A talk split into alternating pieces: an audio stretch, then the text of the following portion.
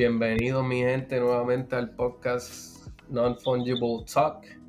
Eh, ya estamos en el episodio 6. Mi nombre es Manu Stegui. Para los que no me conocen todavía, tenemos a el, el main host, Pablo, y a Miss Emmings con nosotros. Y hoy de invitado especial tenemos a Ibra. ¿Cómo está Ibra? Saludos, saludos a todos y todas.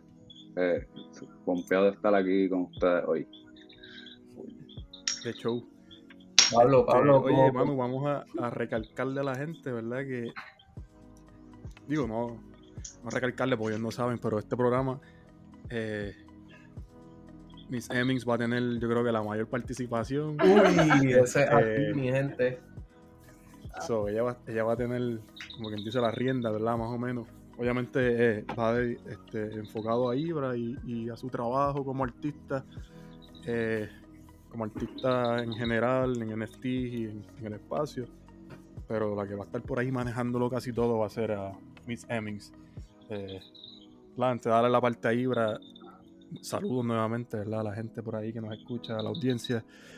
Y gracias, mano, gracias por, por darle play, por escucharlo, ¿verdad? Por, por, por, los mensajes, por los reviews, por...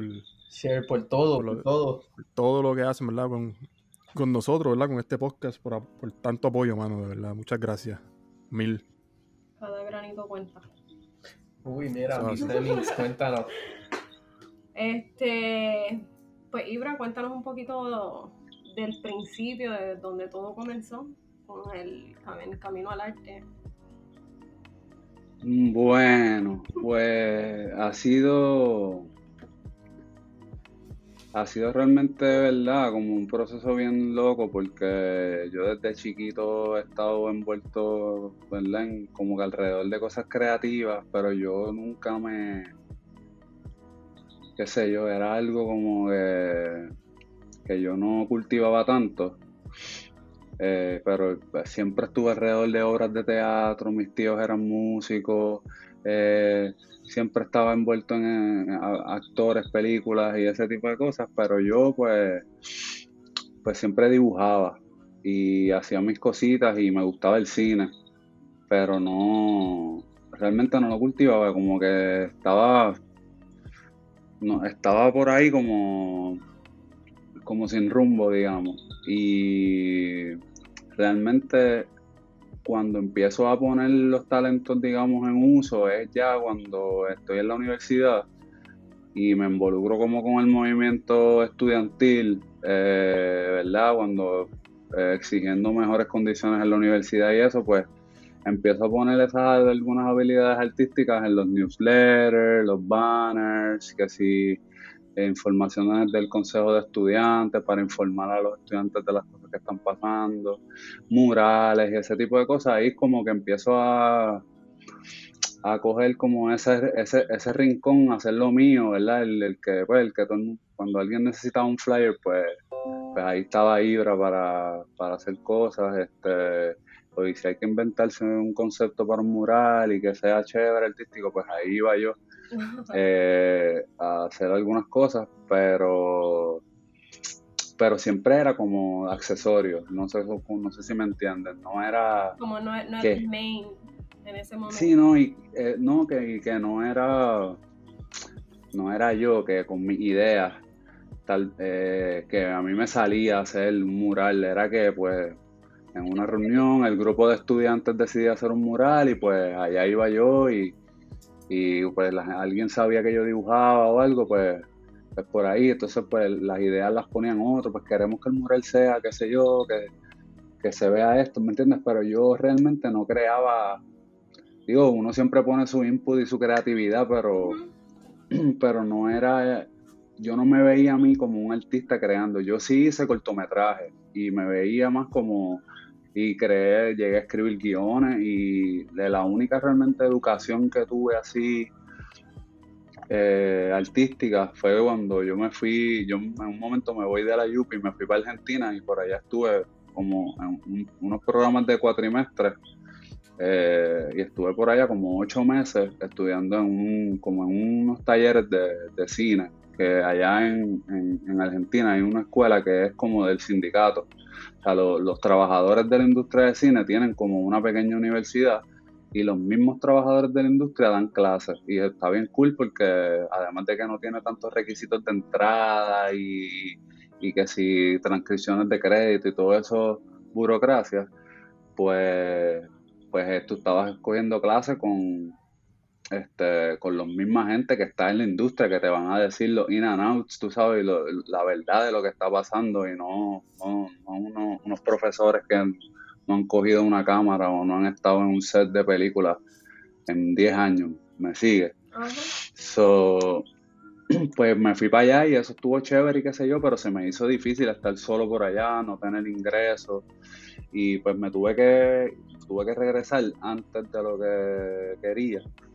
Y, y pues por ahí pues vuelvo a Puerto Rico y sigo como que envuelto en muchas cosas de movimientos sociales, eh, sindicatos, eh, cosas comunitarias, luchas eh, ambientales y haciendo cosas así, este, haciendo los artes, digamos, de esa, de, muchos movimientos que hubo durante todo ese tiempo en Puerto Rico, desde, te digo, desde, qué sé yo, desde las huelgas de la Yupi hasta Ricky Renuncia, haciendo cosas por ahí. Eh, y pues pero también como que había abandonado el cine porque yo regresé tratando de hacer cine en Puerto Rico, pero el cine en Puerto Rico es mucho como no hay mucha oportunidad y las oportunidades que hay es como con unos mismos corillitos haciéndolo todo y, no es fácil como que meterse ahí y establecerse. Así que, pues nada, yo seguía por ahí mi rumbo, pero en un momento eh, que también había vuelto a la Yupi, pero como que ya no, no era lo mismo, tal, tratar de acabar un bachillerato que había empezado hace tiempo pues decido irme y cojo unos talleres de, de, arte, de arte gráfico en Sagrado para, como para tener la certificación y poder buscar trabajo. Aunque ya yo usaba todos esos programas ya, Photoshop, Illustrator, ya yo me los conocía. Pero una certificación por lo menos, pues por, yo podía irme por ahí a buscar trabajo y yo estaba cansado de ser mesero. Yo mientras hacía todo esto estuve siendo mesero por 15 años en cuantos sitios hubo en Puerto Rico y bartender y todo, cuánta cosa.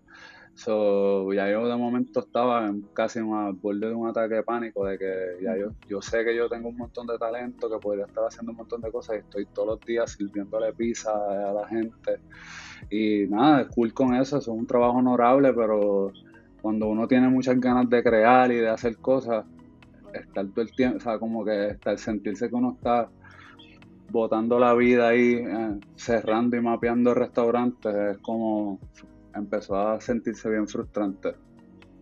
Y pues decido coger esos, esos cursos de, esa certificación en sagrado y busco trabajo y me cogen en un trabajo de una empresa, en una compañía pequeña en Cagua que, es, que lleva 30 años en la industria y tiene un montón de clientes. Se llama Starlight Advertising, un saludito al corillo ahí de Starlight. Este, que ellos, ellos, nada, ellos hacen material promocional y pues yo me paso poniendo los logos y cuantos anuncios tú ves por ahí en Puerto Rico, en un billboard o, unas carpas de, de, medalla o de, ¿verdad? Por no mencionar los auspiciadores que no tenemos todavía, pero, pero tú sabes, todas esas compañías que hacen cuanta cosita, que si coaster, que si, pues yo me paso haciendo esas cosas. Eh, ese es mi trabajo realmente. Eh, y todavía actualmente ese es mi trabajo. Eh, pero pues ahí empiezo como a olvidarme un poco del cine, digamos, y empiezo a hacer más arte gráfico y a bregar con eso.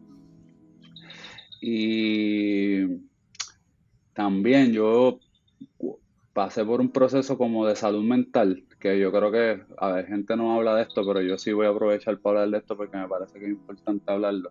adelante. Yo, yo, yo cuando, pues, al tener hijos y el trabajo y la cosa, yo me empecé a sentir como que era too much.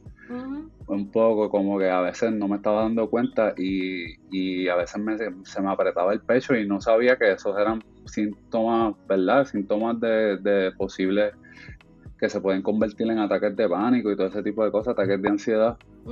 Y pues mi esposa, que tiene experiencia con esas cosas, pues me, recomendó eh, ver como que buscar ayuda profesional y un grupo, y fui a un grupo como de psicólogos que son jóvenes, que, más o menos este, yo algunos de, algunos de ellos los conocía de la universidad, o sea que es como de la misma generación.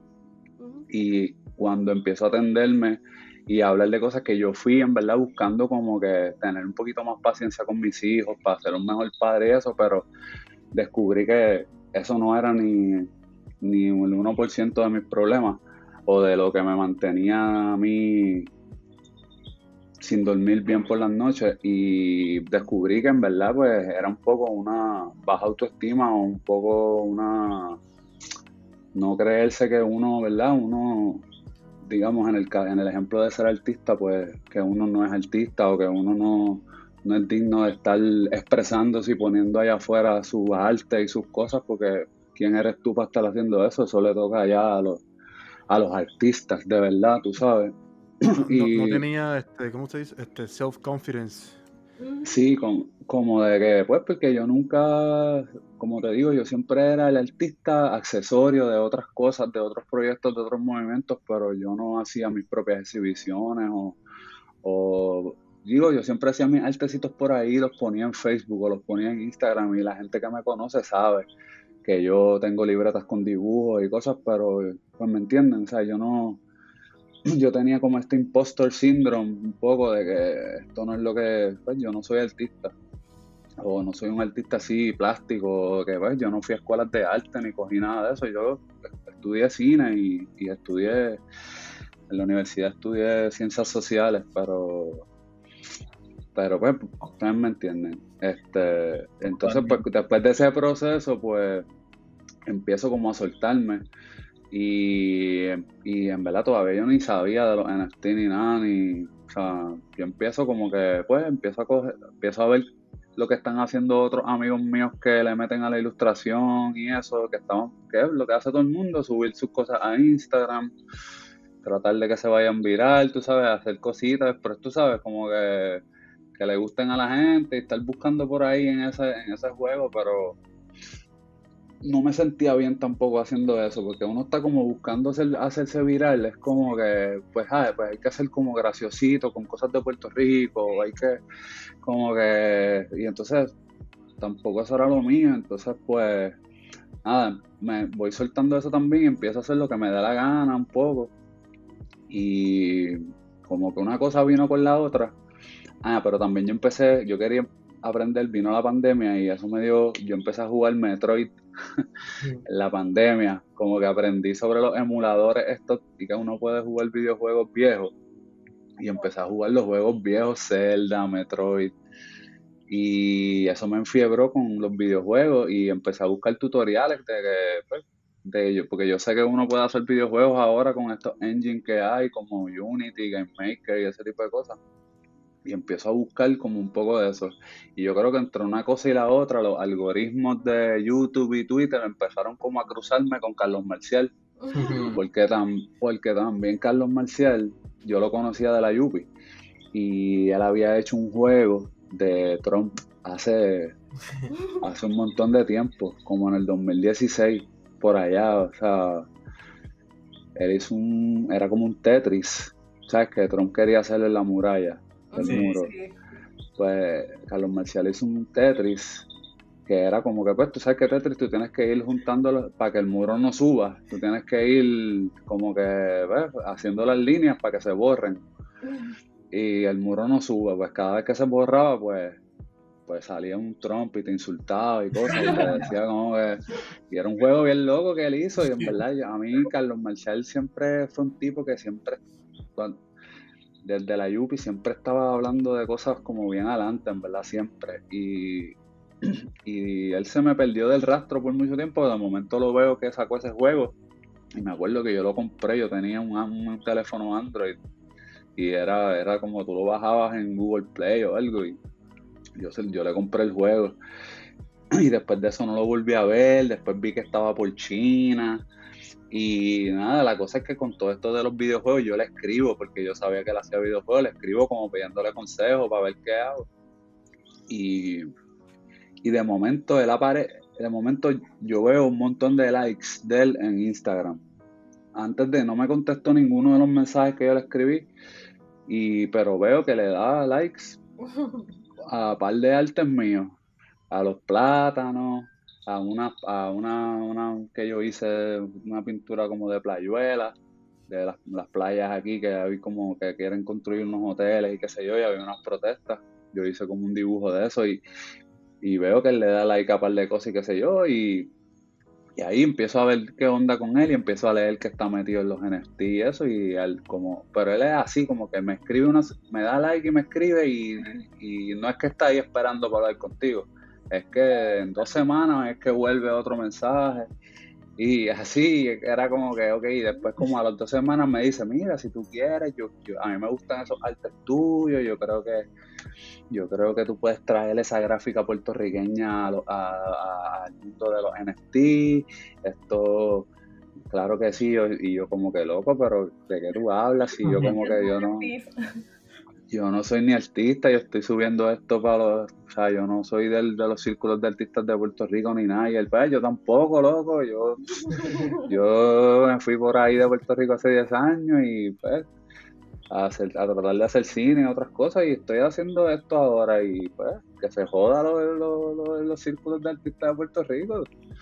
Este, y, así, oficial, oficial. Ajá, y, y, y y yo diablo, pero yo no sé nada de esto de las monedas y el mercado y qué sé yo. Y además estos criptos, esta cosa de los criptos, esos son unos cabrones. Yo con porque yo, yo no, yo no sabía nada. Yo, yo en verdad, ignorante de mi parte, en Puerto Rico hubo una mala experiencia con, con la, con el corillo como de Bitcoin, que no, no quiero decir nombres porque me he informado y en verdad eso no era nadie, eso fue una gente que vino.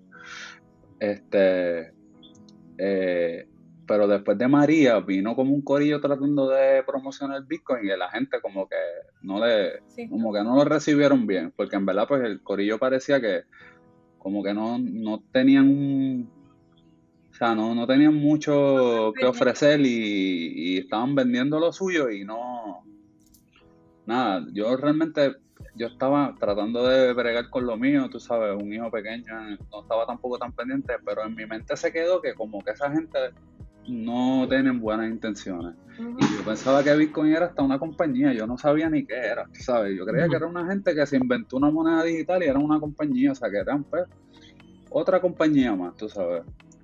Pero pues Carlos Marcel me dice, mira, la narrativa sobre los criptos en Puerto Rico eh, está en bien poquitas manos y eso no, o sea, este, el cripto es mucho más que esto, qué sé yo, y ahí yo digo, oh, wait, wait, pues mándame lecturas y mándame cosas para yo como que entender esto bien y no ser, tú sabes, montar, ni ser, ni hablar como el papagayo, ni montarme en este bandwagon sin saber. Este, y ahí pues empiezo a leer, este, a escuchar podcast, a ver qué es la que hay y de momento como que una, algo me hizo un clic, fue como que, ah, espérate, porque yo, pues, mis, o sea, mis abuelos, mi abuelo trajo, según las leyendas de mi familia, que algunas no puede ser que sean medias embustes, pero todas las familias, todas las familias las tienen. Este, mi abuelo trajo el primer printer digital a Puerto Rico. Oh, wow porque él, él, fue, él estableció una de las primeras compañías de publicidad en Puerto Rico y él trajo ese printer digital y además él estuvo envuelto con General Motors y un par de gente y en verdad pues esa historia es bastante creíble. La cosa es que mi abuelo ah, tenía computadoras desde siempre, desde chiquito, las computadoras verdes esas, la pantalla verde, y desde que nosotros éramos chiquitos, él siempre estábamos con eso y yo siempre estaba envuelto en todo ese debate de las computadoras y el open source y que si que si lo que pasó con IBM, Apple y toda esa pelea y todo ese debate que realmente pues después pasó al debate del internet y cómo debería ser, si abierto, si este y que si se fue, que si Linux, que si Ubuntu, todas esas tendencias que son un poco hasta ideológicas dentro de, un poco, ¿no? Son ideológicas dentro de lo que es la industria tecnológica y de la informática y la computación. Y de momento, pues como que cuando de momento me doy cuenta que cripto y todo esto Web3 es como un nuevo round de esa misma pelea. Este, no, o sea, no, es como, pues, como, quien dice, es, como el revenge of de, como, o sea, es como el, el corillo que había, parecía que había perdido la pelea y ya habían perdido contra, contra todas estas grandes industrias que ya tienen todo el internet acaparado. Pero eh, como que underground venían trabajando todo este tiempo, no se habían quitado y venían trabajando en estos protocolos y en todas estas cosas. Y se juntó el hambre con la, con la necesidad, ¿me entiendes? Y, mientras que la caída de, de la internet y Facebook y todos estos corillos que todos, al principio Facebook estaba cool, pero estaba bufiado, pero poco a poco se ha ido saturando y se ha convertido en una porquería y todo ese declive va a contrario con el aumento en, todo este nuevo Web3, toda esta nueva que se parece mucho al Internet como era el principio, más divertido, más, más anárquico, más abierto. Y, entonces yo empato una cosa con la otra y digo, oh, espérate, si esto es simplemente una nueva etapa de todo aquello que yo pensaba que era una batalla ya perdida, pero no, como que los nerds se sacaron un nuevo round de, la manga y, aquí estamos, tú sabes. Eh, y pues ahí fue que yo dije, pues dale, hice mi primera pieza, que fue los plátanos, que en verdad yo no pensaba ni subir eso.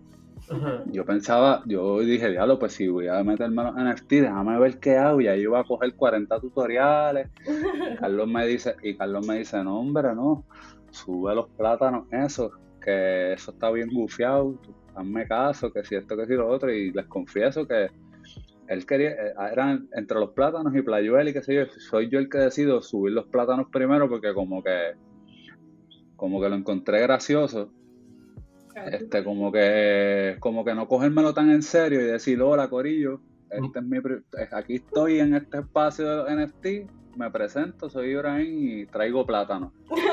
y como que, pues, me metí ese cuentito y esa presentación en la cabeza y me sentí cómodo con eso y lo zumbé.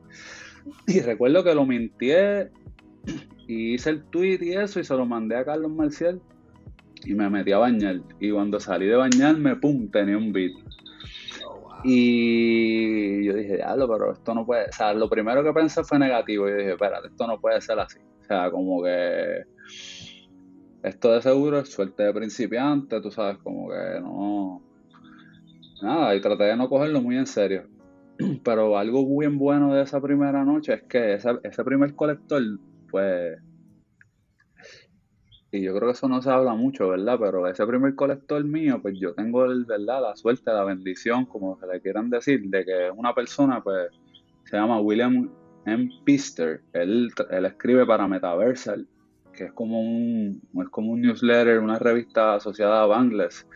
Y es un tipo que es una voz importante, o sea, un escritor de, de este mundo que ha estado en todo esto, o sea, que que ese colector, que para mí, que ese haya sido mi primer colector, que es como pues, un, colector importante, no es que es un whale así como digamos, este, no sé, no voy a, no, no, no me acuerdo nombres ahora, pero eh, pero es una persona que culturalmente está bien envuelta en todo esto, pues para mí fue como un, como un, premio adicional, además de, de haber vendido la pieza y como que me agarré más de eso que de la venta. Y traté de, de pues, conocer a William y aprender más, suscribirme a su revista y como que crear, como que no coger la venta y seguir para la próxima, sino como que cultivar esa, eh, la, tal vez en la relación con ese primer colector y hasta el sol de hoy él me envía lecturas y yo le pregunto cosas y, y, y él es un tipo súper, súper, o sea, él, escribe como tres o cuatro cosas sea, cada dos semanas, o sea, que él está súper ocupado, tampoco, y él está, o sea, él, está a super el día escribiendo sobre un montón de cosas nuevas que están saliendo. So, para estar a ese nivel hay que estar súper pendiente y dedicando un montón de horas y que él como quiera saque tiempo para contestarme, para... Yo le pedí un, yo le pedí lecturas como, mira, yo, dije, el debate en Puerto Rico sobre los NFT va a empezar como a calentarse poco a poco.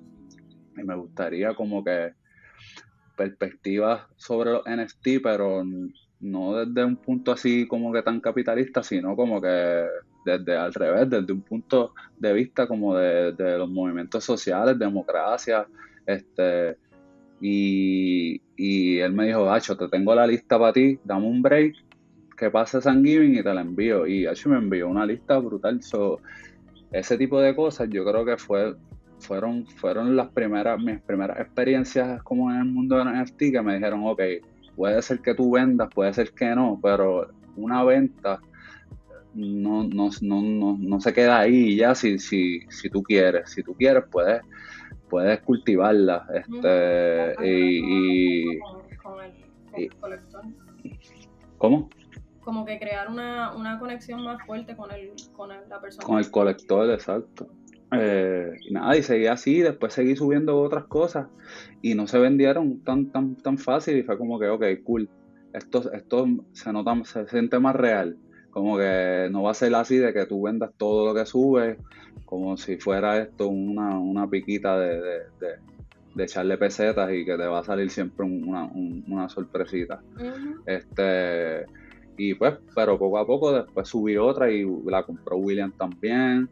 Después como de la misma serie esa que yo hice al principio, que hice unas chancletas, me las compró Carlos y, y así poco a poco pues seguí subiendo piezas, eh, experimentando en algunos espacios y, y nada, hasta después apareció Pedro, que es Metaverse Dreams, que eso fue ahí como que yo digo que fue como una segunda oleada porque fue como este colector puertorriqueño que me, como que de momento, yo, ¿verdad? Eso yo creo que abrió las puertas a, entrar al evento de metaverso y todo este, a, conocerlos a todos ustedes y conectar con todos ustedes, como que vino esta segunda, esta olita de ahora el corillo boricua que se está, que se está juntando. Porque al principio, digamos que la primera ola era como eh, todo el mundo solo por su lado ahora estamos. como que ya nos juntamos y obviamente todos seguimos por nuestro lado haciendo nuestras cosas, ¿verdad? Pero ya, ya ahora estamos como que ya nos conocemos, ya nos, ya nos vimos y ya estamos como para otra fase. Y pues ahí, hasta ahí, mano, más o menos. ¿Cuál fue? Eh, ¿Cuál fue la, la primera plataforma en la que tú mintiaste? Pues yo empecé rápido en Foundation, porque eso fue lo que Carlos me dijo. Carlos me dijo, cuando Carlos me, me explicó todo esto, me dijo, mire, y, yo le digo, bueno, ¿y cómo empieza? Me dijo, pues yo te voy a conseguir una, una invitación para una de las plataformas que es de las mejores. Y yo, pues dale, pues cool. Este, y, y ahí yo en verdad, no, yo recuerdo para esos tiempos que yo estaba viendo que ya yo había escuchado de OpenSea, pero pero pues como Carlos ya me había dicho Foundation y yo lo quería como que coger suave, tampoco, o sea, yo no quiero, okay, o sea, vamos poco a poco con esto porque, ¿verdad? Esto estamos experimentando un poco, esto no, al principio uno no sabe bien cuán real es esto, o sea, hasta que no entre ese primer, hasta que no entre ese primer, ese primer pago a la wallet y que tú lo ves bien ahí, tú dices, ah, ok, ok, esto de verdad es como que, wow, eh, hice dinero eh, con arte. Exacto.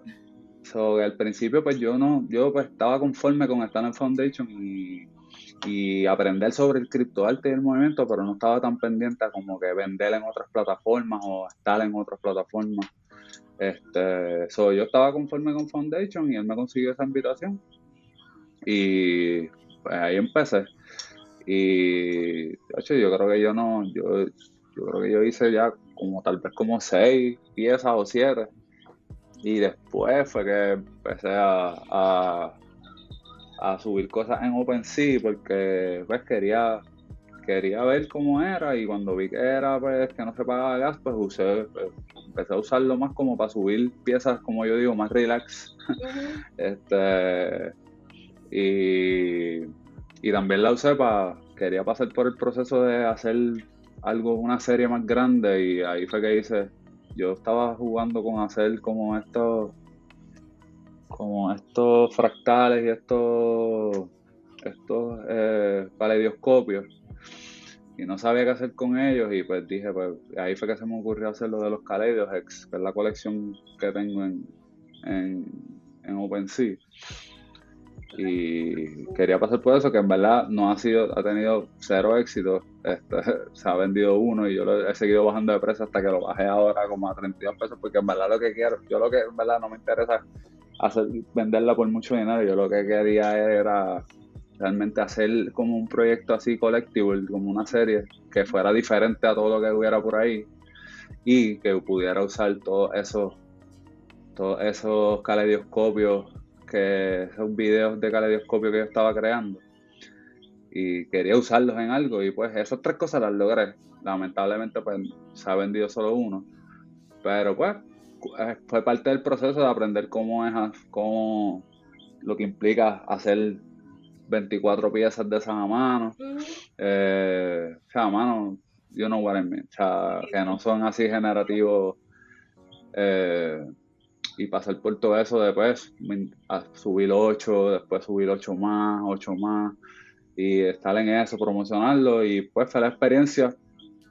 Y en verdad OpenSea yo lo he usado un poco para eso, como para subir piezas que se me ocurren, vacilones que quiero hacer, o piezas que no sé, como que no las quiero subir a la Foundation, pues las subo en OpenSea. Mm. Eh, lo único que más tengo pensé es ese, ese gas, el Gatsby. Sí, para el, sí, el, el Gatsby cuando yo nada más he vendido una pieza en OpenSea, yo creo, que fue, bueno, dos, un X y y Make It Angelo, que es un personaje que yo me inventé para vacilar también, que que de hecho se supone que fuera parte de otro proyecto ahí que, no sé en qué quedó, la persona no se ha vuelto a comunicar conmigo.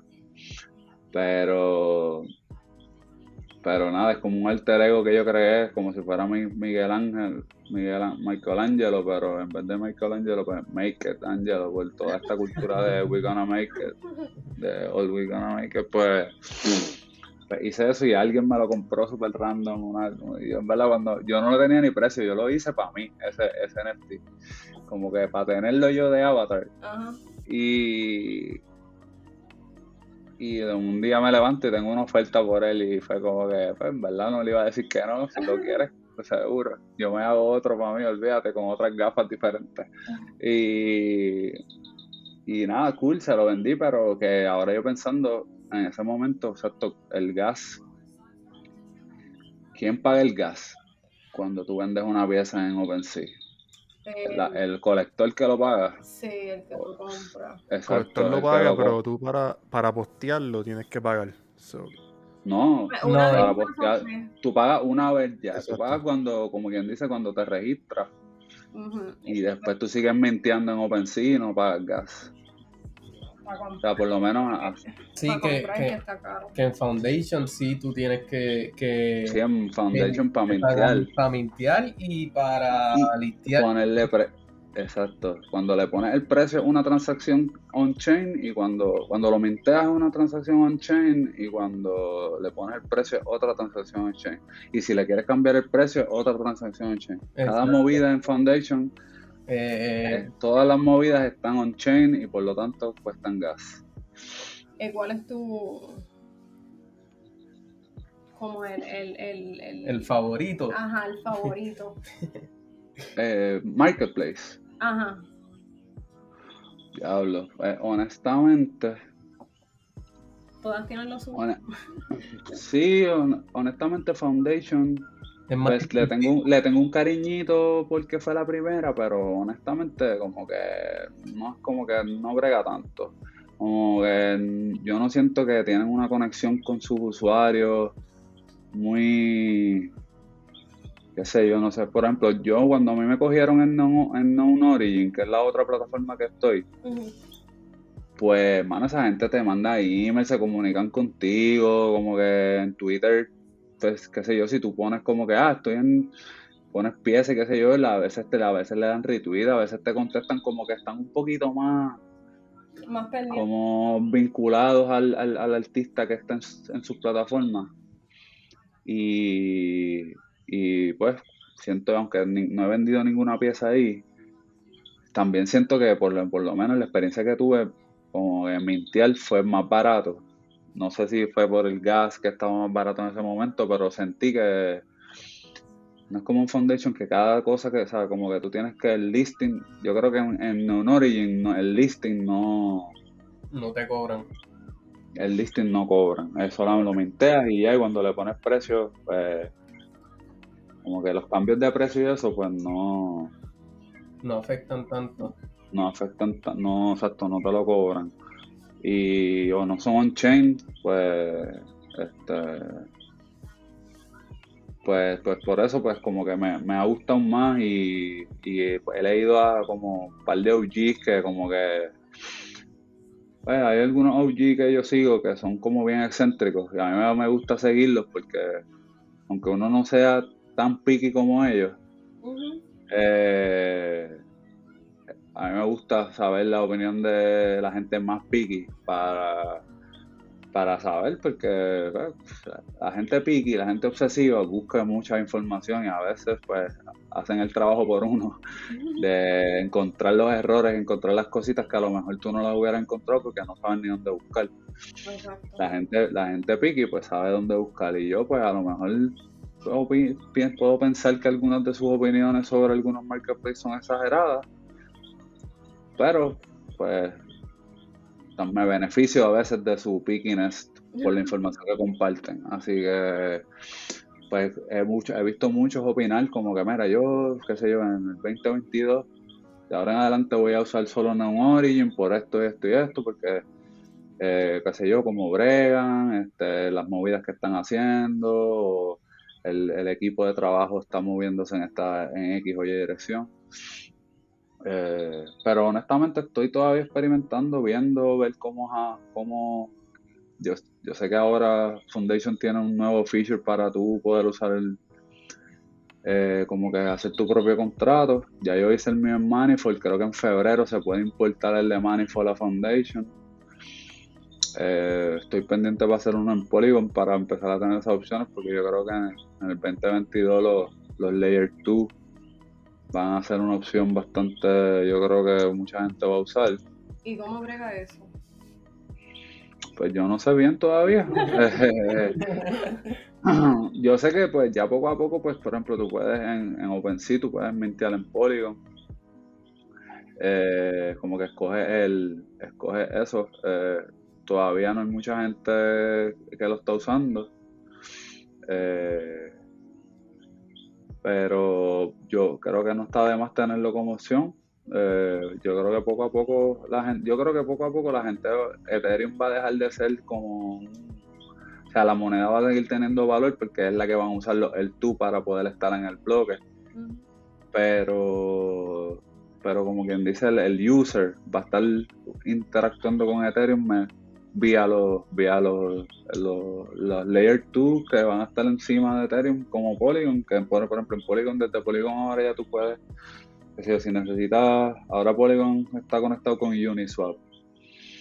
Pues, por ejemplo ya ahora tú puedes moverte usar Uniswap desde Polygon sin pagar gas. Eso es como súper bueno antes, antes iba, o sea si fuera de Polygon tendrías que pagar gas.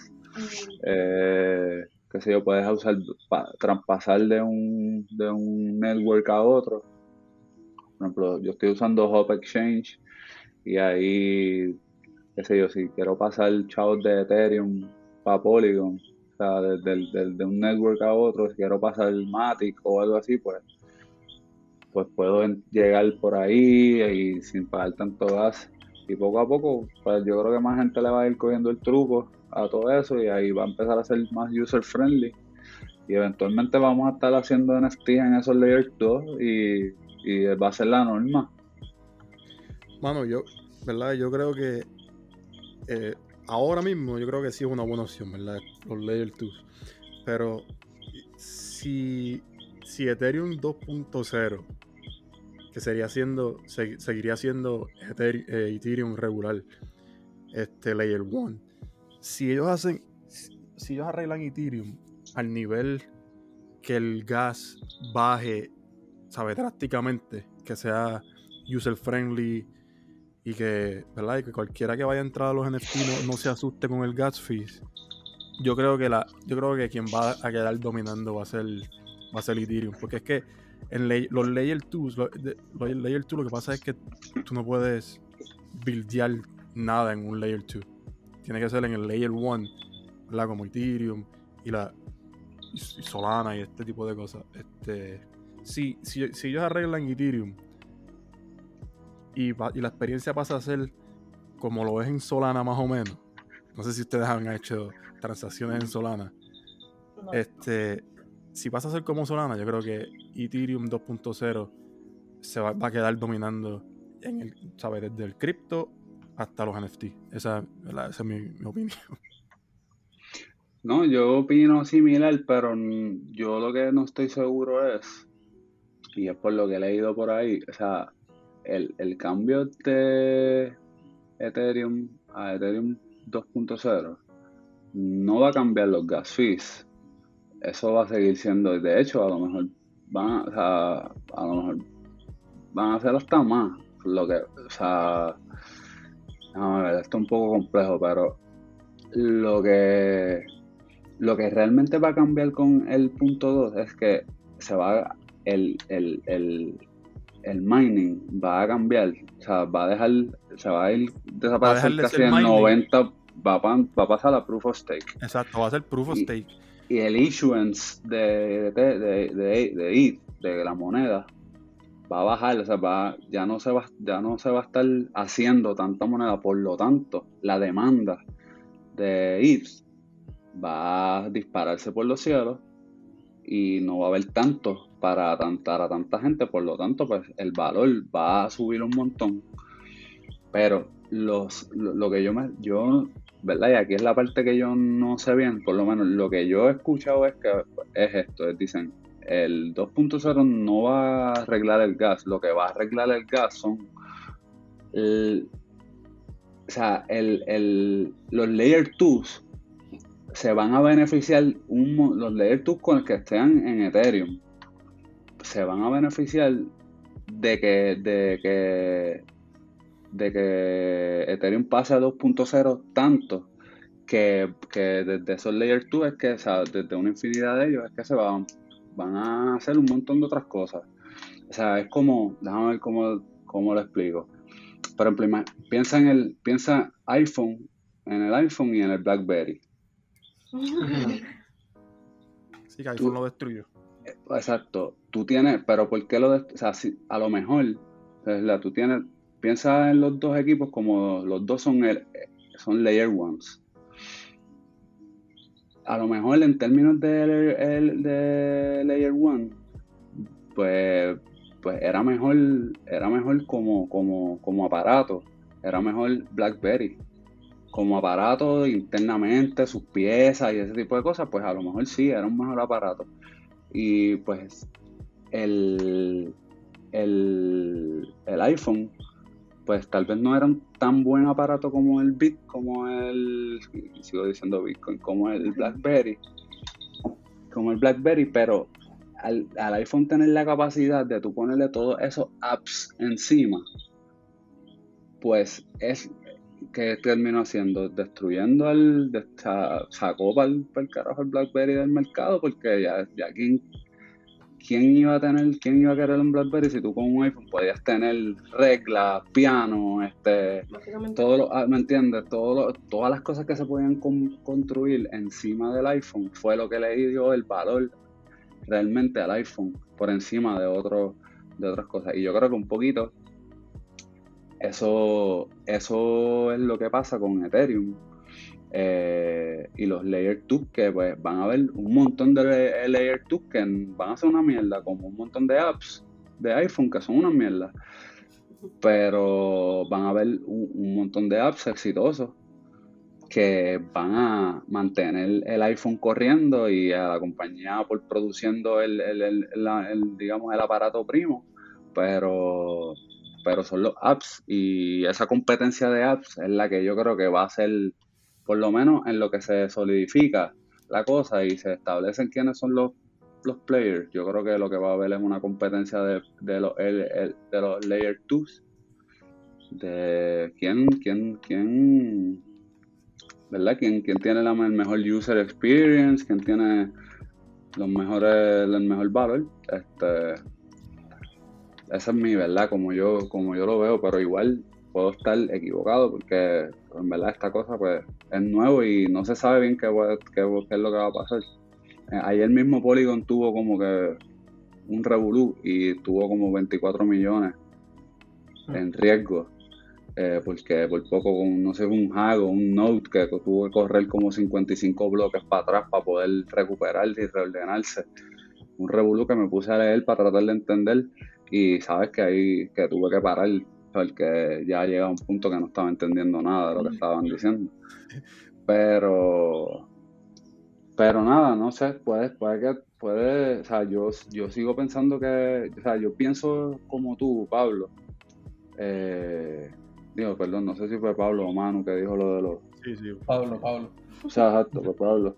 Eh, yo pienso como tú que Ethereum al final va, o sea, sí, va a resolver los problemas, pero yo creo que lo del gas se va a resolver de otra forma. No es que se va a desaparecer. Yo creo que allá abajo en el Layer 1, el, gas va a seguir.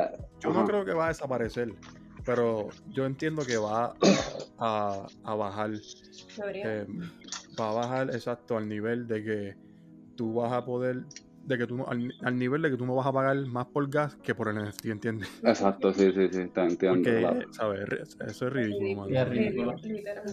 ¿Sabes? Tantos artistas que están saliendo cada día y, ¿sabes? Si tú escoges OpenSea, eh, es bien, mano, es complicado porque si, si tú pones a suponer tu arte por, por, por lo que sea que vale Ethereum a 150 dólares, 200, terminas pagando lo mismo en, gas, y ¿entiendes? Estamos, hablando de casi 400 dólares y, el artista lo que se lleva son los 150, ¿entiendes? Para, mí no, es, fair ni para mí ni para el artista, ¿entiendes? Ni, ni, exacto, ni para el colector, porque entonces el colector también tiene que de alguna manera eh, hacer lo que, lo que, lo que perdió, no tanto en el arte, porque ellos, ellos está, tú sabes, están pagando por el arte, pero lo que perdió en el gas fee So, ahí tienen que jugar más todavía con el precio para poner esa pieza, ¿verdad? Si deciden ponerlo en un secondary market. Y, eh, a veces, a veces se, hace difícil nada más por, el motivo de, que los gas fees están bien altos. Sí, mano, es horrible. Y Ethereum Layer 1 ahora mismo, los gas fees están... Oye, y, la, y también otro, otro problema es que tú no sabes cuánto va a ser. ¿Sabes? Cada minuto es algo diferente, puede estar mucho más alto, un, un poquito más bajo y tú ni sabes. Tú dices, ah, déjame comprar ahora 200 pesos el gas. es, estúpido tener que pagar más de gas, como tú dijiste, que, que del mismo arte que uno está tratando de, comprar. Sí, es verdad. Este, sí, yo creo que todas esas cosas van a empezar a mover a la gente a otros L1 como Teso, Solana. Que ya, que, ya está pasando. Solana es muy bueno, mano. Solana es muy bueno. La, la, la, experiencia es buenísima. El problema es que los que están haciendo colecciones en Solana, hay, hay muchos imitando a, a, las colecciones de Ethereum, mano. Muchos imitando a, a que si los punks de Solana, los apes de Solana. Y, mano, hay mucha gente que, pues, que le tiene un poquito de, Por la falta de creatividad que tienen, pues como que no, no les gusta mucho, pero pero proyectos que son bien creativos de allá de Solana, pues, pues, se están dando bien, mano, y la experiencia es a otro nivel. Y, y, en eso también, o sea, ya la comunidad latina, antes, antes, ¿verdad? De, por lo menos experiencia propia, antes de conocer a, a, otros puertorriqueños y, y estar donde estamos ahora, eh, muchas comunidades latinas ya están establecidas en lo que es el mercado de tesos. Bueno, pues yo soy, yo soy medio noob en, en, Tesos y Foundation. yo he bregado ¿verdad? con Solana, OpenSea, Immutable X también he bregado. Fíjate, Immutable X es Ethereum, no sé si se han bregado. Sí. Es Ethereum, pero es el layer, el layer 2 también. Este, está cool, pero obviamente la plataforma tiene un fee. No hay gas fees, ¿sabes? Es cero gas fee. Pero la plataforma tiene un fee, es como 5% o algo así, no, no es mucho.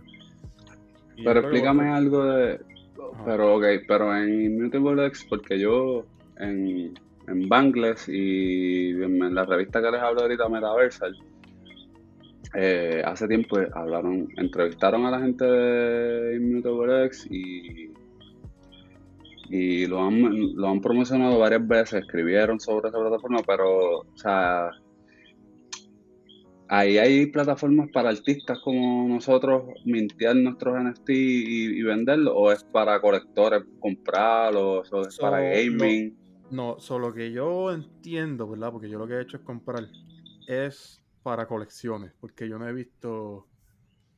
Yo no he visto como unos de uno. No he visto a alguien, ¿sabes? A un artista como tal. Que tenga como que su propia. eh, su propio, no sé, página o link, lo que sea.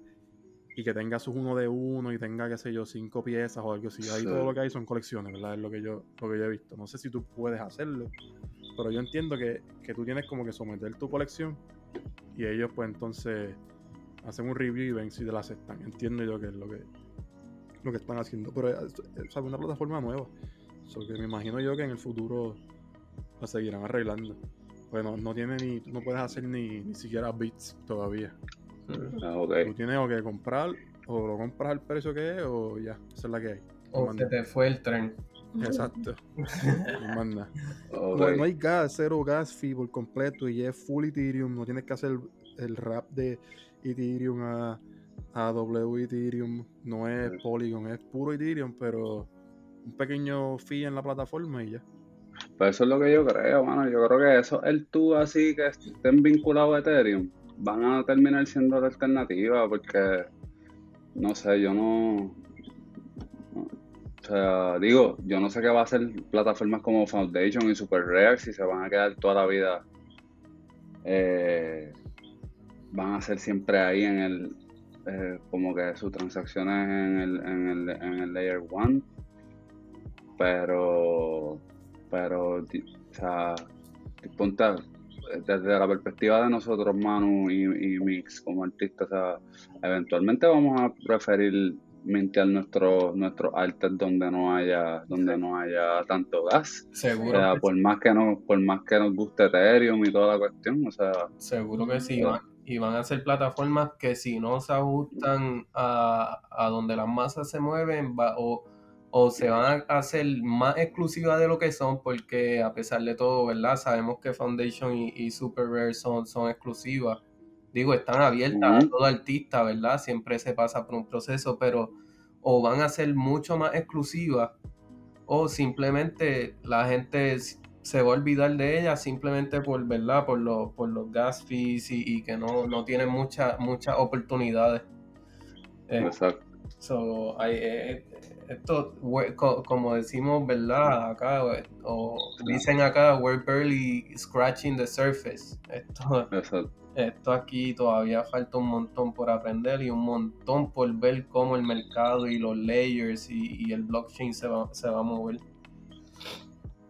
Sí, definitivamente. En verdad es uno lo que era. Yo le estaba diciendo los otros días a alguien que. ¿A quién fue? Yo creo que fue Bia- Bianca, este, que me estaba pidiendo consejo de algo y. Y ella misma me contestó algo y le dijo, diablo, pues tú sabes más. Porque, o sea, lo que yo sabía hace dos meses, pues ahora mismo no, no sirve. No es lo que... O sea, ya, ya esto que tú aprendiste ayer está más adelante que lo que yo aprendí hace dos meses. O dime tú a mí cómo hacemos esto. O sea, y así. Y yo creo que fue de eso, de eso, con, con eso mismo de Polygon fue. Eh, eh, ella estaba, ah, mira que en OpenSea se puede poner de Polygon. Y yo, ¿qué? ¿Cómo que qué es eso? Y, o sea, pues, ella ya lo, ella había aprendido primero a subir cosas a OpenSea este, y ponerlas en Polygon.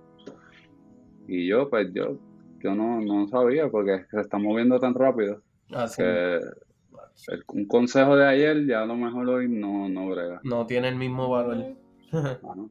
Así, así mismo, así mismo soy yo. Yo empecé, ¿verdad? Por Ethereum, por OpenSea y ahora, hace como un mes, que mintié mi primer arte en Foundation y estoy buscando también ya por, por Tesos. Y, y es como tú dices, a veces uno como que se queda y cuando ya, ya ve un montón de gente, ok, pues ya la- las normas de antes no son las mismas, o vamos, hay, hay que entonces de nuevo a, a auto, autoeducarse de, de cómo, de cómo todo. está bregando ahora. Hay que buscar información todos los días. Brutal, mira, acabo, hablando de información, eh, acabo de, Zumba, de salir esto en, en Twitter. Última hora, mi gente, última hora. Mira, los números, los números de, de OpenSea, de, de Polygon en OpenSea. O sea, de cuánto se está vendiendo en OpenSea, pero las, o sea, las piezas minteadas en Polygon. Te di- dice que en junio, o sea, ha subido de eh, junio del, del, del, del 2001, que estaba casi en cero, en agosto pasó los 40 millones y ahora ya en diciembre está por encima de los 60 millones, está en 70 millones de eh, mensual el, el volumen. Son, son, son 1.8 NFT, 1.8 millones de NFT vendidos y 800, 811 mil usuarios. Eh, que es o más sea, atractivo, que más atractivo estamos, para estamos más hablando desde, desde junio a diciembre, eso son nada, par- medio año ahí. Este, y son números duros, o sea, estamos hablando de, de, de un, de un crecimiento bien heavy y no es casualidad que eso fue todo, en esos mismos meses fue toda la subida al garete del gas, bien dura. Exacto. Este, que yo creo que en verdad, no es financial advice, pero yo creo que Polygon se está posicionando, ¿verdad? Como una opción bastante Heavy. viable para por lo menos mintear arte, porque yo sé que para otras cosas, pues qué sé yo, eh, este, otras, otros, eh, otros L Layer 2 o incluso otros blockchains, pues pueden bregar, pero Oye, pero si tú tienes, hay que pagar gas fee hasta por, por transferir un NFT. Si tú quieres regalar un NFT en Literal. Tienes que Ethereum, pagar. tú tienes No- que pagar gas fee. No es regalado, no. ¿Quién di- que- Pablo, ¿de dónde tú sacas la regalar? Exacto, ese, ese simbolito que tiene de una caja de regalos se la tienen que quitar este, y ponerle, no sé, un. Un giveaway Mm. tienes que pagar. No, no. ¿sabes? No puedo ni regalar mis, ni regalarlos, mis NFT. Tengo que pagar por Sí. regalar mis NFT. Sí, eso, eso, exacto. Eso es lo que yo quería empezar a regalar los Caledios Hex y dije, ya lo, pero tampoco voy a, a, a- a joderme ahí pagando gas Mm. para regalarlos, ¿me entiendes? O sea, porque Si es esa es la cosa. no hay que y- pagar. no, pero este, si es Polygon no hay que pagar, pero los Caledios Hex ya están en, ya están en Ethereum, so, si los regalo no los puedo pasar por Polygon. Tengo que, No, hay- Sí, no, Ay, estoy jodido. Vas a regalar, vas a pagar por. lo, lo otro es ponerlo, ponerlos gratis y que la gente entonces decida, eh, ¿verdad? Cuando Pagar los vaya, ellos son los que pagan el, el gas. Ya. Por eso, pero ya los puse, no los puse más, están como en 32 pesos, o sea, que Y, están casi gratis. exacto. Y eso que, y como que ahora nadie los ha comprado, eso que, ¿qué más lo puedo bajar? Lo que, o sea, que lo quisiera regalar, pero como que usarlos de airdrop para otros colectores míos o algo así, pero, pero como estamos hablando, pues regalarlos me va a costar gas a mí. Exacto. Eso, pues, vamos a ver, cuando, cuando venga el Ethereum 2 ese, si baja el gas, pues lo regalo. Entonces, me- Voy a hacer un, voy a hacer un, un whitelist de eso. full, full, mira, Ibra. Apúntate para los caledios. Y, y, y Ibra, como, ¿verdad? Ajá, Este, ya que cuéntame. estamos, estamos hablando, ¿verdad? Pregúntame, Aquí de pregúntame. Puerto Rico y, y artistas puertorriqueños, ¿cómo tú ves, cómo tú ves los NFTs en Latinoamérica? ¿Qué, qué, qué has visto, verdad? ¿Cómo ha sido la acogida no solo en la isla, pero, pero por lo que has visto en, otras partes de Latinoamérica. Pues yo lo que he notado es que en muchos, más allá de... déjame ver. Yo he notado que en muchos las diásporas de los distintos países de Latinoamérica están bien metidas en los NFT. Como que. Y por lo menos era mi percepción al principio, como que pues los mexicanos que están en Los Ángeles están metidos en, los NFT. Los, qué sé yo, los boricuas que están en Nueva York están metidos en los NFT. Los, ¿Me entiendes? Mucha gente de los países latinoamericanos que, pues, por nuestra realidad latinoamericana, somos comunidades globales, porque, pues, tú sabes, el capitalismo y los imperios nos han, nos han botado de nuestros países y hemos tenido que irnos para Estados Unidos, para España, para, para, y es así en todos los países de Latinoamérica. O sea, los mexicanos suben para la cosa, o sea, todo el mundo está emigrando. Pues por alguna razón yo noto que son esas diásporas en esos países nórdicos que han encontrado los NFT primero. Pero esa, por lo menos esa fue mi percepción al principio. Eh, después, pues, después encontré el corillo cubano. Y ahí fui como que fue la primera comunidad que yo vi que como que sí, había gente cubanos de Miami, cubanos de la diáspora, pero había como un corillo cubano que estaba en la isla metiéndole. Así mismo es. entonces como que yo vi, escuché, empecé a escuchar el par de, par de space de ellos y fue como quien dice la primera comunidad así que yo vi que era como local, o sea, que, que no eran como que un montón de, digamos, qué sé yo, déjame ver, yo, yo escucho un espacio, yo escuché un, un espacio al principio de gente mexicana y casi ninguno estaba en México, o sea, eran mexicanos que estaban, habían dos o tres, pero no, no eran mexicanos, no me acuerdo pero pero era como era como latín, eran latinos, pero era eran inmigrantes, inmigrantes. Eran pues corillos que pues por alguna razón se vieron expuestos a esto de los NFT. Me imagino que por pues por estar fuera por estar en las metrópolis para verdad para, para, para ponerlo en esa categoría. Tal vez tuvieron una exposición primero a esto y entonces pero pues después voy viendo que sí, en Puerto Rico sí había gente, qué sé yo, me cuento a Criptera y ese corillo, y veo a Jufe que está en Puerto Rico haciendo NFT, y pues veo que por lo menos, yo digo, ah, pero en Puerto Rico hay gente aquí local está haciendo, digo, y esto no lo digo, esto yo no lo digo como, como una valorización de ninguno sobre otro, para que quede claro. No, es que tú me preguntas cómo es que yo lo veo y al principio pues, pues, eso yo al principio lo que veía era eso las diásporas de los distintos países de Latinoamérica como quien dice encontrándose eh, en el mundo de los NFT y hacían corillos digamos de países pero pero no era porque vivían en el mismo país sino porque son del mismo país exacto este y pero exacto como dije pues los cubanos pues ahí vi eso entonces este, vi una comunidad bastante, eh, empecé a ver una comunidad fuerte también de Brasil, por, yo vi había un corillo, que había un chamaco que cuando yo empecé que estaba haciendo los Lego Punks. Y, él era del corillo brasileño y, vi que hay una comunidad brasileña. Y pues, pues hermano, yo creo que... Ah, el corillo argentino, es otro corillo que es fuerte, especialmente en Teso. Este, fue otro corillo que vi que, es bastante local. Este, pero pues también esos países son como metrópolis casi, Argentina, México. Son países en sí mismos, es bastante, lo, vi también más natural.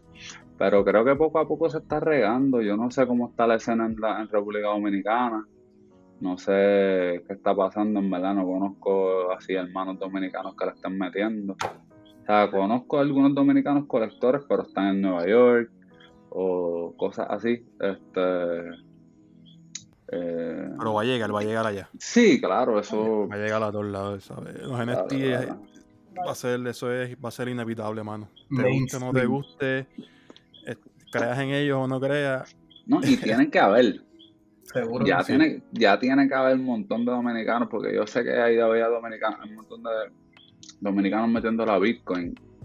Eso que eh, una cosa te va llevando a la otra. O sea, si estás ya en cripto, es cuestión de que abras, con un día que le des un clic a, a- a un link, tú sabes, o Y- abras una puerta que no que vas y- a ver los NFT por algún lado. Y ya ahí tienes un NFT en tu wallet sin saber cómo. Exacto. Tú miras para el lado y te duermes y de momento tienes un, air- un airdrop o algo. Ahora, ¿verdad? Yo no sé si ustedes saben, ¿verdad? Esto es un, un alfa, un alfa tip aquí. Eh, si no tienen Reddit, van a Reddit, descargan Reddit, ¿verdad? El app y buscan en el- la- la- los grupos de NFT que hay, ¿verdad? Este, ¿Cómo es que se llaman en, Reddit? Este, tienen un nombre, los grupos. Las Los comunidades. Ah. Comunidades. Tú entras a las comunidades de NFT y, mano, ahí todo el mundo hace, este, give, no giveaways, es para todo el mundo. ¿Sabes? Tú pones tu, tu, ¿cómo se dice? Tu, tu address, son Polygon, ¿verdad? Pero tú pones tu address y ellos, ellos te, te envían los, los NFTs. Lo único que tienes que hacer es, o qué sé yo, darle like al post o algo así. Este, son, son Polygon, pero pero, ¿me entiendes? Puedes sacar fácil, puedes sacar 10 en un día. En serio, para eso. Sí. Pablo, Pablo está ahí. Pablo está- farming. Pablo Sí. está día y noche en, en Ah, papi, Reddit, buena. Si necesitas, oye, porque, ¿verdad? Hay veces que la gente no sabe cómo brega esto de los NFTs y tú tienes, tú los quieres ayudar, ¿verdad? Y tienes algún, algún NFT en Polygon que tú quieras donar o regalar, ¿verdad? Para que se familiaricen. Yo lo he hecho muchas veces. Este, no me cuesta nada porque es Polygon, ¿entiendes? No hay que pagar gas, no, no- no me costó Ujú. nada comprarlo. Eso. Lo regalo para adelante, no, no tengo problema. Bueno, no lo regala. Ah, no. Sí, sí, es Polygon, es Polygon, perdón. es Polygon, es Polygon. por eso. Polygon, sí, ok, ok. sí. transferirlos y ya. A, ellos tampoco les, les cuesta nada, pues a mí tampoco. so. Ahí sí estamos hablando de regalo. Sí, Polygon sí vale la pena. Oye, mano, este. ¿Qué más? Cuenten, El hype, pregunten. el hype de. ¿qué, qué, qué- qué proyectos tienen por ahí, velado? Que, que, ¿verdad? Por, que están siguiendo para salir o que salieron y, le tienen el ojo puesto. Pues mira, yo, en verdad yo soy, yo no soy tan colector, este, como que no estoy, en verdad es una pena, porque yo en los últimos meses me he enterado de, como de proyectos, que si yo tuviera el- eh, la mentalidad así de colector, de, de estar comprando los proyectos que yo creo que se van a pegar, este, y eso, hu- hubiera, hubiera pegado un par, porque, qué sé yo, yo sabía del proyecto de Scopy hace tiempo, el de Aloromoni también, yo vi el de los, el de Satoshi, el de los, el de los, el de los motherfuckers, que, que yo lo vi y yo dije, diablo, esto, esto está, esta mierda se va a vender sold out de seguro en cinco minutos y al otro día va a valer el triple. Pero no lo compré porque pues yo no, no hago esas cosas, qué sé yo, no, no yo no, no sé, no, yo no hago esas cosas. Y así fue, fan, al otro día se, se vendieron un montón. Los de Scopy, yo estaba hasta en el whitelist y me pude haber comprado un grifter, no lo compré. Este, eh, así, mano, en verdad. Y claro, el otro, el de Aloromoni, también el de Cordy. Todas esas de eso yo lo sabía desde hace tiempo y como que, qué sé yo, no, no. No está en esa mentalidad. Sí, porque como que en verdad yo, yo no sé, yo, ese no era mi plan inicial. Yo vine aquí a vender arte y viste, si colecciono algún arte y qué sé yo que me gusta, pues, pues lo compro y qué sé yo. Y compré algunos pensando que, en verdad al principio yo traté de hacer algunos así de, ok, este proyecto yo creo que va a bregar. Y compré algunos que se escracharon. Digo, en verdad uno nada más, que se escrachó. el de los Stone, el de los Stone Ape que estábamos hablando los otros días con el Gardo. Dímelo, sí, chacho. Que, que yo dije, ah, esto está cool porque como que una alternativa a los Bayak, la comunidad se ve cool. Esto, se, yo creo que esto se, se vendió súper rápido. Y yo, yo compré uno como que al piso, como en el floor, y que era medio raro y estaba medio en el floor y dije, ah, lo que es esto, Eh, lo voy a comprar. Y pensando que, qué sé yo, cacho, el proyecto se fue a la mierda. Y Fue el pues, equipo. Fue el equipo que se rompió. sí, el se rompió el corillo, según el Gardo de un dijo, el corillo como que co- cogieron los chavos para comprar como blue- o- otros NFT Blue Chip y se los embolsillaron o algo ellos, así. siguen, ellos siguen bregando con la colección. Ellos siguen, O- si un corillo se quedó, yo todavía tengo el mío. Yo Yo- lo voy a, lo, yo lo yo- voy a aguantar por si acá. Hay esperanza, yo tengo uno y sí, hay esperanza. Pero ya se, se fueron para Saturno ya o no se han ido para Yo creo, que, yo creo que todavía están construyendo el cohete. pues sí, pues yo me quedé como que. Yo me quedé como que iban a construir el cohete y dije, ah, esta gente no va a ningún lado.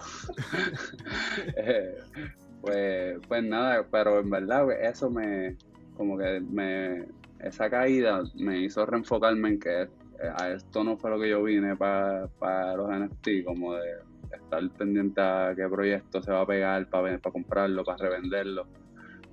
Pues le he pichado, pero, pero ahora que está la comunidad, pues estamos más pendientes para dar el alfa, como que cuando me entero de cosas, pues compartirlas para que se beneficien ustedes que están, que le meten a eso.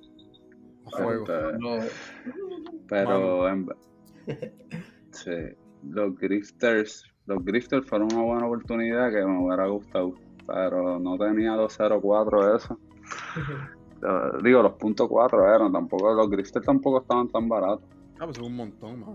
Sí, y eso, eso es bastante, ya, ya punto cuatro.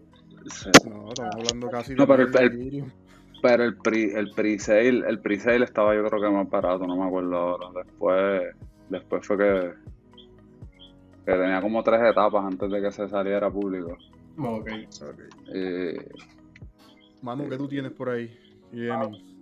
Pablo, tú, tú sabes, Pablo, esta, eh, hemos estado todo el día ah, tratando eh, con el proyecto de Bellutsu, ah, ese, tratando, tratando de, de entrar y Yo acabo de intentar el de las 8. súper difícil. ¿Y qué tal? Dime. Nada, Nada, ¿verdad? brother, y lo hice, yo creo que ha sido lo más- el más rápido. Estaba ready el, el pre-type ese de H- HTTP, todo ready.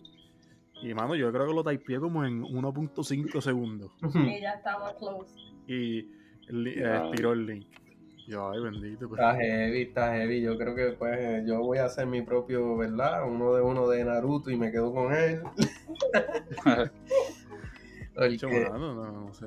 Está difícil, mano, y ese- eso es lo malo de, de, de proyectos así también, que, que cogen, cogen algo que, que el público, tú sabes, creció viéndolo, o sea, es- y, y, y obviamente vas a tener una, un sinfín de personas que van a estar pendientes y ya tú, ya tú ves que, que ha sido súper difícil en- entrar, bueno, ni entrar porque no hemos entrado, pero se ha hecho, se, se ha hecho bien cuesta arriba y, y eso es que también traen traen lo que la, el memorabilia es que le dicen Sí, el valor sentimental valor de, de- sentimental, exacto.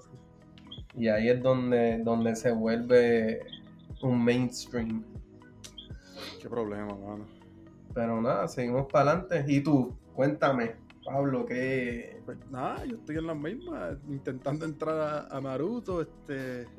Te, te veo con, te veo con el PSP de Chuck, con los wings. Ah, sí, también le metía, pude, pude coger el Chuck, mano, y cogí el que quería, mano, que era el, el lo más que yo intenté un par de veces y me seguían subiendo el precio y, lo- y lo bajaban. Este, porque fue que yo estaba en el, en el, en el space de Chuck y, y de Gary Vee. Y entonces cuando yo no sabía nada, que le había tirado una colección. Y cuando él empieza a hablar de la conexión de él, que tú ibas para la fundación y qué sé yo, pues yo rápido entré, mano, y, y no pude comprar en el minting, obviamente, se fue soldado en, en nada. Este, y justamente cuando estoy en OpenSea intentando comprar uno, Gary Vee anuncia en el, en el, en el space que él está sweeping el, el floor. Mm. y, y su- y subió, la, subió la foto y ah, papi, había comprado como cuarenta y pico, 50 y la gente se volvió loca y empezó también a, a empezar a sweeping el floor también y yo intentando, mano, coger el mismo. Yo busqué el número y todo, 8119, que era el que quería, obligado. Yo intentando coger el mismo, intenté, estuve como 40 minutos. Este, yo creo que OpenSea se cayó y todo por un momento. Se, Sí, se llegó a caer porque yo también estaba, estaba pendiente. Estuve como cuarenta y pico minutos hasta que lo pude comprar, hermano, y, y lo compré como en punto treinta y pico, Eso, que chavi- eso, eso es una chavienda a veces, eso de... punto cero treinta y pico, perdón. Está. Este, Tú sabes que hay una forma, yo, oye, ahora que me acuerdo, hay una forma de tú mintear esos proyectos directos en Etherscan. sí, tú lo puedes mintear Sí. directo del, del smart contract. Exacto, y que ah, porque a veces el mintearlos en los websites de, de los proyectos, a veces esos websites están hechos bien tecatos y, y no, no corren tan rápido. Sí, obviamente hay- que ver si, si, si tienen wireless y eso, porque si ellos tienen wireless, pre-sale y todo eso, eso, eso está en el contrato. O sea, si tú no estás en eso, No, claro, pero cuando es el momento de mintear que abre a todo el mundo, si tú... Yo a veces me pregunto, o sea, si, ¿cómo, cómo, es, cómo hay gente que mintea 30 y 20 de cantazo? Y digo, ya lo tienen supercomputadores, yo tratando de mintear uno, Y, y en lo que hace la transacción no, no, no lo logré. Este, y es porque esa- mu- mucha de esa gente lo mintea direct- directo en el contrato, allá en Etherscan, y no tienen que pasar por, por me imagino, un par de obstáculos del, del, del website y cosas que tengan mal puesta el website. Así que, no, hay muchas opciones. Hay gente que hace Sí. eso, hay gente que hay gente que usa bots, ¿verdad? Usa muchos bots para No. mintear a la misma vez. Hay gente que esto yo lo he hecho en Solana, que es abrir más de una más de una ¿cómo se dice? pestaña. Mm, más de una pestaña con el mismo website. Entonces tú haces, ah, tú haces por, por ejemplo, en, Fan- en Solana, Phantom, tú puedes abrir, que es, la- es el wallet, tú puedes hacer, qué sé yo, ocho wallets en el mismo, en, en la, en el mismo, en la misma extensión del browser que tú tienes.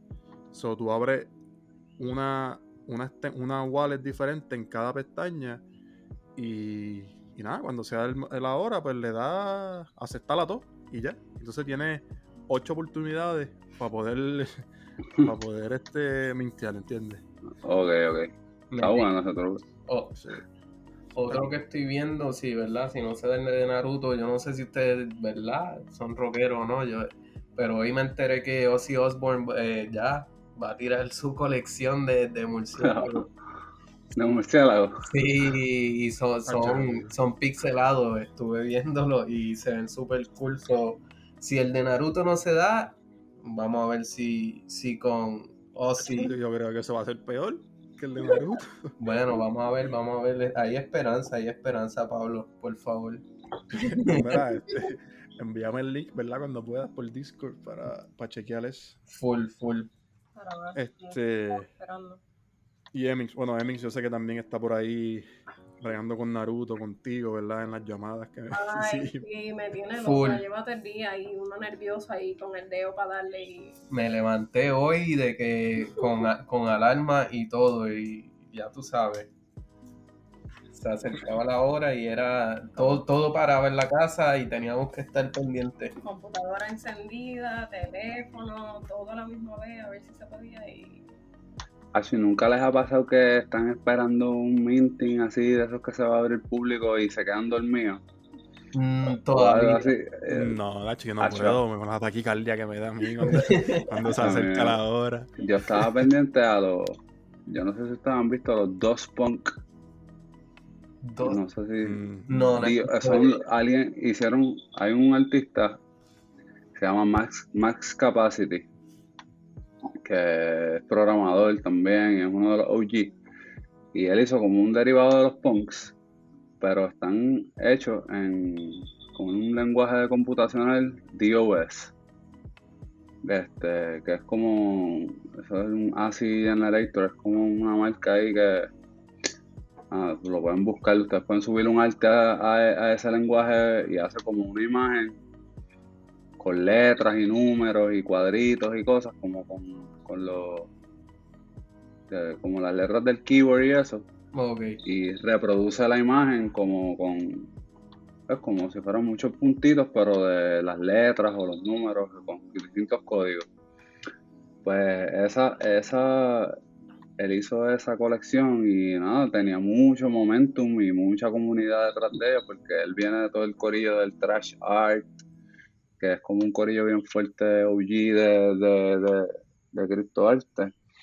Y yo sabía que esa colección se iba, y él iba a hacer, era, era, era gratis, en OpenSea y en Teso. Este, y tú lo que tienes que hacer era pagar el gas y cogerlo.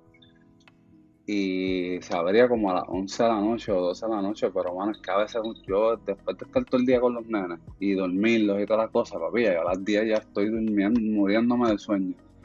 y y, ¿sabes? Me costé ahí, yo dije, ya, pues voy a ponerme a hacer algo y a las 11 voy a mentirme un dos puntos de eso porque me, tripea a mí. Eh, ¿Te acuerdan que les conté de, mi abuelo que tenía las computadoras viejas esas? Esas computadoras usaban esos lenguajes computacionales y yo me acuerdo que él programaba, él, hacía como un programita que era para aprender a usar el keyboard y iban, apareciendo letras en, el, en la pantalla y tú pues tenías que con, los, con, tu, con las manos, pues encontrarlas en el keyboard y era como para aprender a usar el keyboard y pues, tú tenías que darle a la letra antes de que tocara el piso y no explotara. Y eran así, tú sabes, con la pantalla verde. Ustedes han visto esas computadoras, me imagino, son como las clásicas estas viejísimas. Sí. Pues, pues a mí ese tipo de arte así me encanta porque me acuerdan a mi abuelo. Y pues, mano, yo quería eso y me quedé dormido. Y cuando me despertó como a las 12 de la noche, ya estaban todos. Ya estaban, ya, estaban soldados. O sea, ya los habían mintido todos. Y después de eso hubo como dos oportunidades más.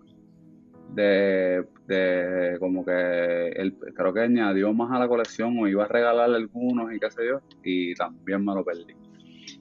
Y en verdad he tenido mala suerte con esa, con esa. Yo creo que no, tengo mucha convicción de colector.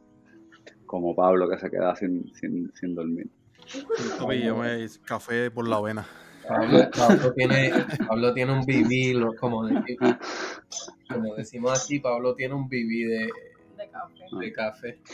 De Sí, mano, y yo, y, mano, y, ¿verdad? yo he hecho grind en, en, en par de servers por whitelist Sacho, güey. estoy hablando de horas muertas sin parar escribiendo, papi, pero horas. Este, y no me lo han dado. ¿Sabes? Como en el de. No sé si saben cuál es Hate, um, Hate Beast. De los, de los monos que salió hace poco. Que no han hecho reveal todavía. Mm. Este, papi, yo estuve en ese server. Yo estuve días y días sin parar de hablar sin parar de escribir. Nunca me dieron el whitelist. Ya, Oye, hora muerta. Te estoy hablando que, yo le metí, sin mentirte, a ese Discord más de veintipico de horas. Ya, No me dieron el whitelist, papá. Te apuesto que otro que no estaba hablando ni, ni, ni en parte del server, lo más probable se lo dieron. Se lo estaban dando a la mayoría a artistas que hacían arte de, del, de la colección. Oh, wow. Este, mira, pues nada, vamos aquí a chequearlo, ¿verdad? Ya que. Dímelo, cómelo. Un palabreo aquí, un palabreo bravo. Este. vamos a darle un review a OpenSea aquí a los, a los top 10 para pedirnos aquí, ¿verdad? Que, ah, mira, me acordé. ¿Ustedes han visto los JPEG People? JPEG People. Eh, no. Buscan los JPEG People. Yo creo que ese proyecto. Yo, par de gente que. Que como que yo creo que. Que otros proyectos han, las han pegado y están metiendo la los JPEG People. Porque tú los minteas y tú escribes como que el proceso de mintearlo es bien cool porque son así generativos y tú escribes una frase y la frase que tú escribes se, se, se- se va a salir en el NFT. Y la gente lo... Ah, de show, customizado. Oh, Ajá, exacto.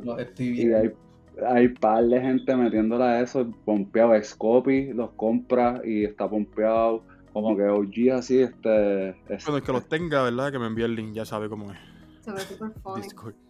Cryptostela le mete también. Hay un par de gente metiéndole a los, a los, a los JPEG People, que yo creo que es un proyectito suave, calladito, que puede ser que se haga famoso en un par de en un tiempito.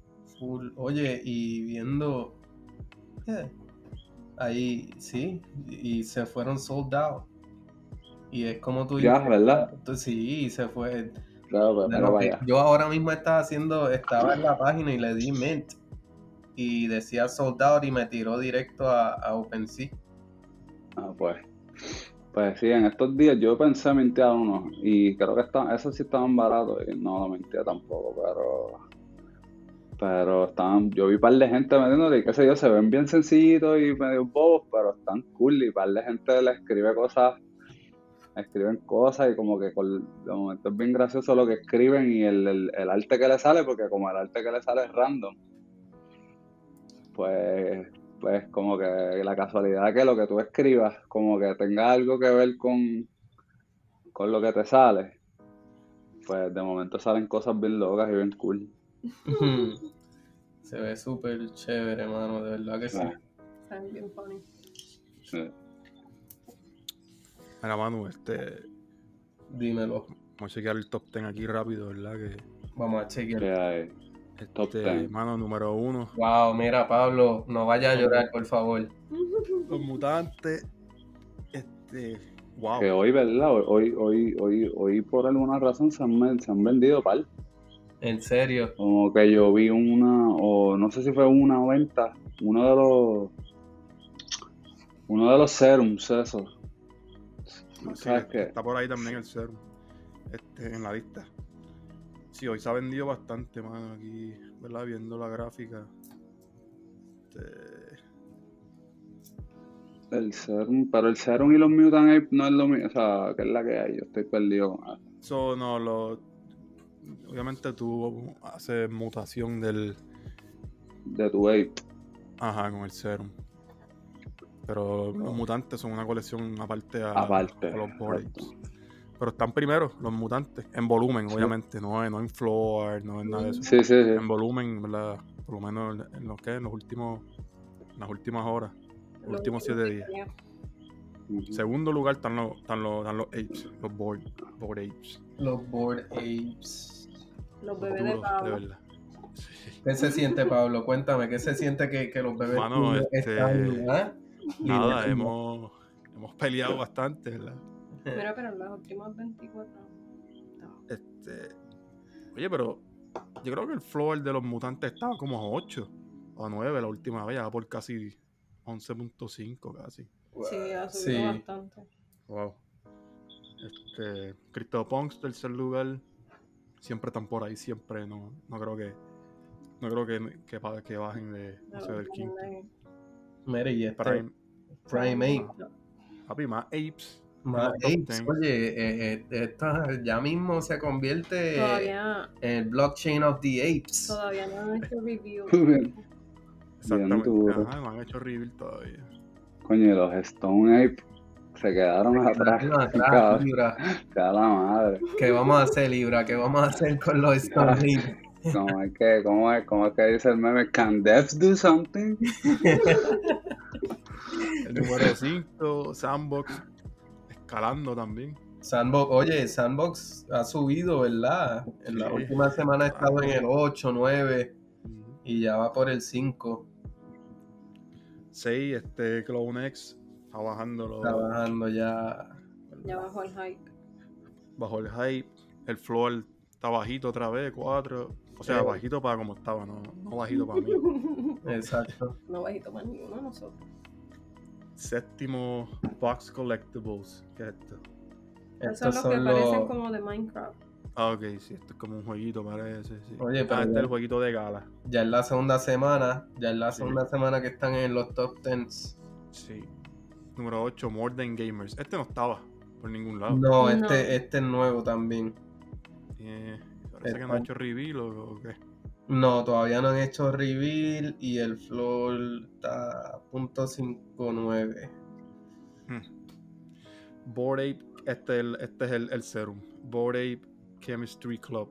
Este es el serum de los, de los apes. Para hacer la- Ok. Para hacer la mutación. eh, alguna madre así. El Boreal Chemistry, ah, ahí es que se compró los ceros. Ah, veo. Es otro proyecto parece también. Y el número 10, Psychedelics. Papi, este proyecto va a ser. Esto va a estar a otro nivel. Primera vez que lo veo. Pues sí, exacto. Yo vi, yo he visto par de boss, como que par de La gente primera vez que hablando lo de eso. Sí, es la primera vez que lo veo. Pues este fue el que estaba hablando, el de Voltura, el que empezó a hacer todo esto de, de los whitelist por Twitter. Él hacía como unos juegos por Twitter, eh, una, una, una pregunta, cosas así, y el- los que ganara, pues él le daba whitelist. Mm. Pero él creó un hype tan exagerado en Twitter que eh, yo, ¿sabes? Yo creo que pasaron como 70 mil personas cuando tiró el Discord, como en, como en dos días. Mm. Y entonces hicieron mint, yo creo que ayer hicieron mint, este, pero todavía no han hecho reveal. so que- pero el arte está a otro nivel. Hay que estar pendiente. El arte lo puedes ver en Twitter y está a otro nivel. Pues sí, mano. Ese es el número 10. Mira, y es verdad, ¿verdad? Scrolleando un poquito. Número 18, Alien Friends. ¿Verdad? Tanto que se habló por Oye, ahí. Por ¿Verdad? ahí, majo. Los Alien Friends han sido de, de, eh, de mucho tema en, en, la, en, el, en el server de Discord. Sí, Y, y, no he visto, y he visto muchos también, este, mucha gente en Twitter con, con los PFPs de, Ujú, De los aliens. de los aliens. Mira, pues eso fue, ¿verdad? Este, Ese- esos fueron show, los 10, esos fueron los 10 de hoy. Un rap. de show, mano, ¿verdad? Mm. Se dio muy bueno el espacio, Ibra. Coño, Ibra, Gracias muchas por- por- gracias. Por llegarle, nada, nada, gracias por eh, dejarme venir aquí a hablar y hablar y hablar. No, papi, eso es lo que queremos. Con. Para, Ah, no, eso, súper. para eso se hizo esto, para eso es que es. No, no, gracias, gracias. A veces hace falta, ¿verdad? Dejar un poco de lo que uno ha hecho, ¿verdad? Para que otros lo puedan escuchar y seguir la conversación para. Sí, Y a muchos también les sirve de inspiración y de ayuda también, ¿verdad? Por seguir A ver de dónde, de dónde salen los artistas y de cómo empiezan. Y de verdad, Ibra, Y en tremendo. verdad, gracias. No, gracias. personalmente, mala mía, mala mía, personalmente, este, me identifico, Ibra, este, porque a- a- así resumido también yo me he sentido, ¿verdad? Toda mi vida siempre he sido como que reservado con mi arte y, y siempre he sido como, como el medio también, como tú dijiste, y, y el que tú expresaras eso, pues te apuesto que muchos artistas son, eh, han pasado por lo mismo y, y ver que, pues, tu historia y ver que se puede es súper, súper inspirador, brother, de verdad que sí. No, pues gracias y gracias en verdad a ustedes por, por esta iniciativa del podcast, en verdad, y porque le están metiendo mano. No es fácil como que el compromiso de hacer un podcast. Yo trabajo en comunicación también y sé lo que es. Y, y yo agradezco un montón que ustedes lo estén haciendo porque cuando yo me veía antes como que con todo esto en este medio solo, yo decía, diablo, aquí hace falta hacer podcast, hay que hacer páginas de internet, hay que hacer un montón de cosas como que Y llegamos nosotros, y, ajá, exacto. Y yo dije, pues, súper, aquí ya hay corillo que le va a meter mano, que le metan mano y hay que apoyarlo y ya, y las cosas salen y uno no tiene que encargarse de todo, que es algo que estanca los movimientos, las mismas personas haciéndolo todo. Y yo creo que me gusta que esto orgánicamente tú cogiste la batuta y los demás se te unieron y los demás hemos estado viniendo para los episodios. Y así tiene que seguir apoyándonos uno a otro porque si no, no vamos para ningún lado. Va a volver a ser como los otros movimientos que han pasado en Puerto Rico que, que nacen y mueren. Y se queda en nada, así mismo es. Pero nosotros vamos a seguir sin parar. Oye, mañana tenemos a Etimo. Este, Uy, no, El para grabar por lo menos, ¿verdad? No, el, el- El no sube mañana, pero para grabar, grabamos mañana con Etimo y tenemos la agenda llena, mano. Y las, Malazo. peti- ¿sabe? las peticiones en los DMs, por lo menos el mío, están por ahí a todo lo que da, so que hay, hay podcast para largo. Eh, si me estás escuchando y quieres estar en el espacio totalmente gratis, comunicas conmigo, DM, a mí, a Manu o a eh, Emix, o puedes entrar al, al Discord. Ahí puedes escribirle a cual- cualquier persona o cualquier moderador y te vamos a meter en el podcast, ¿verdad? Obviamente vas a tener que esperar un poquito. porque- El Pero, fila papo. pero, Un de- pero Eh, seríamos la fecha y te, re- te reservamos el espacio y tenemos tu espacio según nos han tenido Ibra y, y los que han venido anteriormente y los que vienen por ahí en los próximos días. Un ¿Verdad? placer. Gracias por escucharnos, Manu. Dímelo. Chequeamos. Hemmings, Mano, gracias. buenas noches, Corillo. Ibra, gracias por Gracias, todo. Ibra. Seguro, gracias a ustedes. Buenas noches.